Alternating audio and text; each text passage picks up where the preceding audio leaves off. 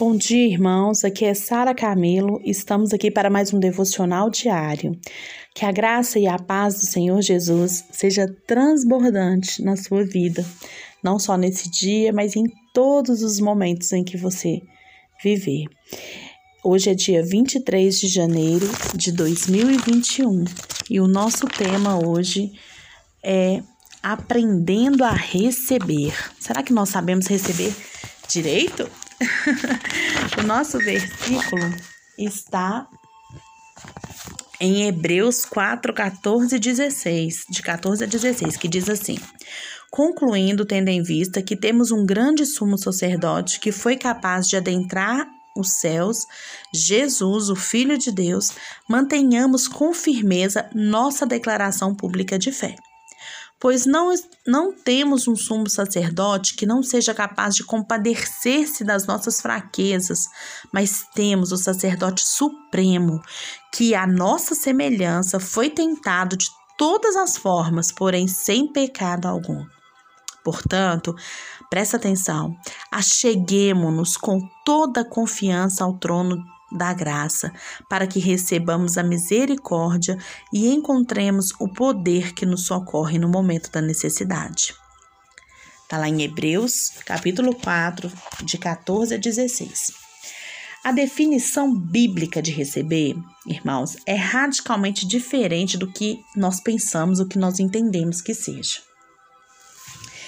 Tem um, um, pregador que ele mostra uma ilustração, dá uma ilustração para a gente compreender esse receber, que é muito interessante, que ele fala que toda vez que ele vai pregar sobre o receber, ele chama alguém, né, lá do culto e pega uma nota de 100 reais e mostra para essa pessoa e fala se ela quer receber aquilo. E a pessoa fala que sim. Ele fala, então você tem que me mostrar é, com uma atitude física, né, com uma com uma linguagem corporal, né, que ele tem, que ele tá pronto para receber e que ele tá disposto a receber aquilo.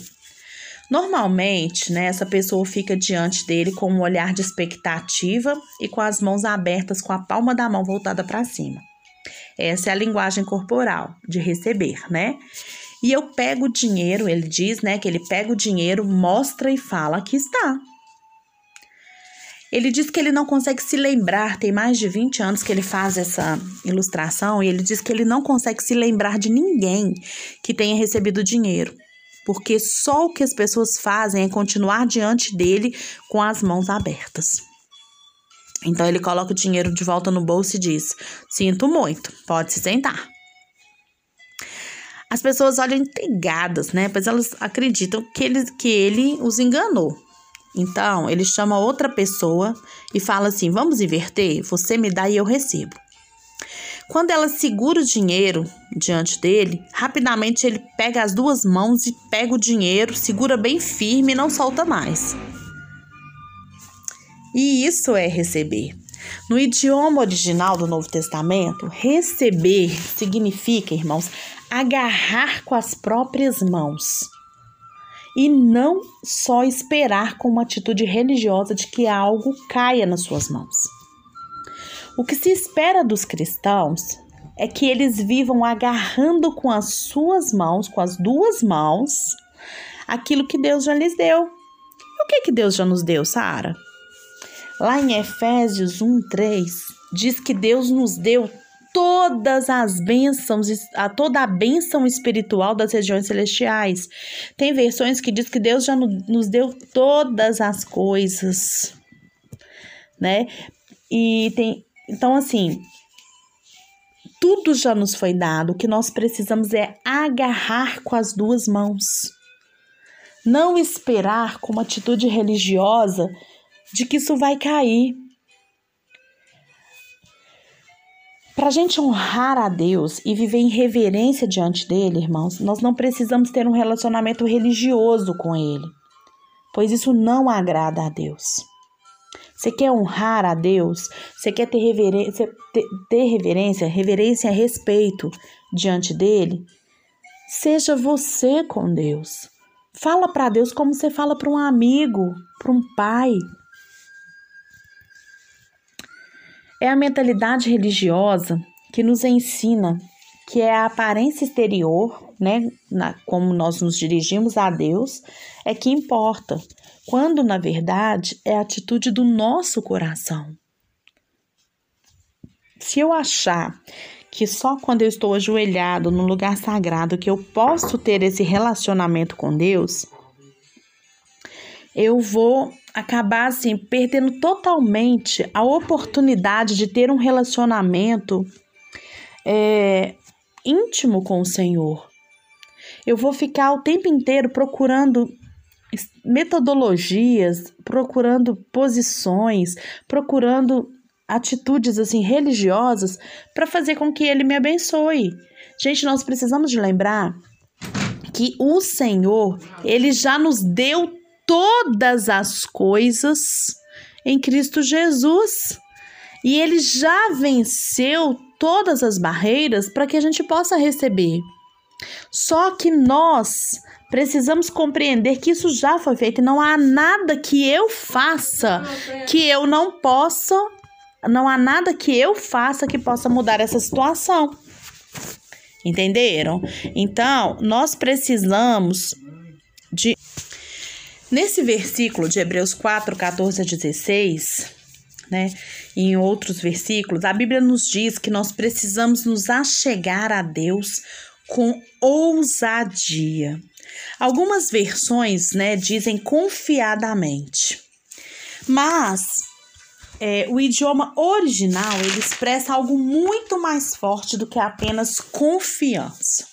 Ele expressa uma confiança plena, sem nenhum traço de medo. Quando os nossos filhos chegam perto da gente para pedir alguma coisa, né, na maioria das vezes, eles não, não ficam medindo palavras ou eles não ficam ali é, com medo de te pedir uma, um, algo de uma necessidade deles. Eles já chegam, às vezes, coisas que são até impossíveis para nós, não é verdade? Eles chegam assim com uma naturalidade e te pedem. Por quê? Porque eles confiam em você porque eles eles expressam uma confiança e eles sabem que a única pessoa que pode ajudá-los ali naquela situação é você. A religião, ela sempre nos diz que nós devemos achegar a Deus com uma atitude de piedade. E a Bíblia nos diz que nós devemos chegar diante de Deus com uma atitude de confiança plena, sem nenhum medo. Contudo, na verdade, irmãos, Deus quer que nós chegamos diante do trono dele com tal ousadia e confiança que a nossa atitude será de destemidamente agarrar tudo que Cristo já pagou por nós. Já pertence a nós. Eu tenho certeza que essa é a atitude que agrada ao Pai. O Pai, ele não quer filhos distantes, ou com palavras bonitas, ou com é, discursos prontos para se chegar diante dele. O Senhor quer que você seja você. Fale para ele. Fale como você fala para um amigo. Fala como você fala para um pai. Fala para ele. Conversa com ele assim. Eu creio que essa é a atitude que agrada a ele. Nós devemos parar de esperar, irmãos, que Deus continuamente nos dê coisas que Ele claramente já disse que nos deu.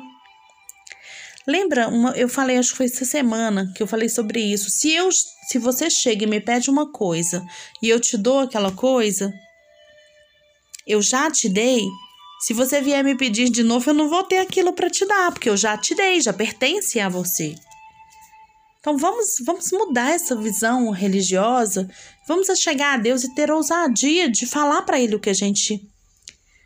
Falar para Ele, ouvir o que Ele tem para nos falar, conhecer, alinhar o nosso propósito com o propósito dele. Nós devemos aprender, né, como eu mostrei através do exemplo de, do que é receber aqui, né, desse desse pregador, agarrar essas coisas e viver, né, desfrutando da nossa liberdade em Cristo. Parar de ficar esperando acontecer aquilo que já aconteceu. É, o, o Reinhard, ele conta no livro Não Há Limites um exemplo que eu achei muito interessante, eu vou ler aqui. Ele diz que, né, assim, lembro-me que quando nossos filhos tinham cerca de dois e quatro anos, e Deus me disse para deixar o meu emprego e me concentrar totalmente na plantação de igrejas na Áustria. Estávamos começando nossa terceira plantação de igrejas e as duas primeiras que tínhamos plantado ainda eram pequenas e não conseguiam me pagar um salário. Nós já havíamos alugado prédios para as duas igrejas e estávamos trabalhando incansavelmente para evangelizar as pessoas. Eu trabalhava no emprego secular, normalmente cerca de 60 horas semanais, e dedicava muitas horas a mais às igrejas durante a semana. Quando a demanda da obra do Senhor cresceu, Deus primeiro falou com Deb, que é a esposa dele, e depois comigo que era hora de abrir mão do emprego e confiar que ele nos supriria. Os dois anos seguintes foram anos maravilhosos em que tivemos que depender totalmente do Senhor para nos suprir. E incontáveis milagres de provisão aconteceram constantemente. Houve um período em que tínhamos dois ex-dependentes químicos morando com a nossa família. E certa manhã, quando levantei os novos membros da família estavam de pé em nossa sala e me disseram: Reinhard, você nos disse que podíamos morar com vocês e vocês cuidariam de nós, mas a geladeira está vazia e não tem comida em casa. Lembre-se que eu mencionei, aqui é o, o Reinhard falando, né? Lembra que eu mencionei que eu e Deb nos recusamos a fazer dívida eles tinham um acordo, o Reinhard, eles têm, né, um acordo, o Reinhard e a Deb, que eles não fazem dívidas. E o nosso dinheiro havia acabado, então não podíamos comprar mantimentos. Reuni o casal, minha esposa e meus dois filhos, demos as mãos ali, e ali na sala eu disse algo mais ou menos assim: Pai, eu agradeço porque Sua palavra deixa claro que o Senhor prometeu sempre suprir os seus filhos. Estamos com fome e necessitamos de comida. Nós agradecemos ao Senhor pelo café da manhã, crendo que ele já é nosso. Enquanto eu falava, ouvi o barulho da porta de um carro fechando lá fora. Rapidamente disse: Amém. Soltei a mão e de, as mãos e desci as escadas correndo até lá fora. Não havia mais carro algum, apenas uma caixa bem grande, completamente cheia de mantimentos. Eu achei tremendo esse esse testemunho dele quando eu li esse livro, né? Já faz um tempo que eu li esse livro e eu resolvi colocar em prática, sabe? Ao invés de pedir, eu vou agradecer. E eu fiz um propósito, né? O mesmo que eu propus para vocês é, fazerem. Lembram da gente só agradecer todos os dias. E aí eu comecei a agradecer. E, gente, é maravilhoso ver o milagre quando a gente agradece, quando a gente mostra essa confiança. Essa semana mesmo eu vivi uma situação em que eu precisava, eu, eu tinha que apresentar diante de Deus, eu tinha que resolver um problema muito sério, e eu coloquei diante de Deus e falei: Pai, eu já te agradeço pela solução desse problema. E o Espírito Santo falou para mim: Filha, dia 20 estará resolvido esse problema. E eu não falei mais para Deus do problema. Eu, isso que eu essa oração eu fiz na segunda-feira, no dia 18 e eu tinha que resolver até dia 20. E eu falei assim, pai, eu não sei nem por onde fazer, nem o que fazer para resolver. Mas o Espírito Santo trouxe no meu coração, dia 20 vai estar tá resolvido. E foi, gente, assim, nesses, na, nas, no restante da segunda-feira e na terça-feira, eu só agradecia. Toda hora que vinha preocupação no meu coração, eu falava, pai, muito obrigada por isso. Pai, muito obrigada pela solução desse problema, porque eu confio que vai acontecer. A preocupação saiu do meu coração, ela sumiu. Sabe? Parecia que eu estava totalmente transformada. E aí eu, eu, eu falei assim, pai, então muito obrigada. E, e o tempo inteiro agradecendo. Né? E para minha surpresa, que não é surpresa, no dia 20 o problema já estava resolvido. A gratidão, ela nos livra da preocupação. Olhe para aquilo que você tem e comece a agradecer. Sabe? Se posicione diante de Deus agradecendo já pelo que você tem e por aquilo que ele já fez para você e que é direito seu. Se coloque diante de Deus, valorize aquilo que ele já te deu. Talvez você está pedindo coisas e não está olhando para aquilo que ele já resolveu, que ele já te deu. Ele já fez muito por nós, irmãos, muito. Em Cristo Jesus, ele já fez tudo. Pensa nisso nesse dia. Agradece. Gratidão abre as portas para que a gente receba a bênção. Mas não é porque Deus não vai nos abençoar se a gente não for grato. Não é isso. A gratidão abre o nosso coração para receber aquilo que já nos foi dado. A plena confiança, a confiança plena, sem nenhum traço de medo ou de dúvida vai mudar a sua realidade. Não tenha medo. Se Deus é por nós, quem será contra nós? Vamos orar? Senhor, te rendemos graças nessa manhã e te agradecemos, ó Deus, pela sua fidelidade e pelo seu amor. Te agradecemos pelo cuidado, Deus, de nos ensinar nos mínimos detalhes a sua vontade. A sua vontade de que nós sejamos filhos verdadeiramente filhos.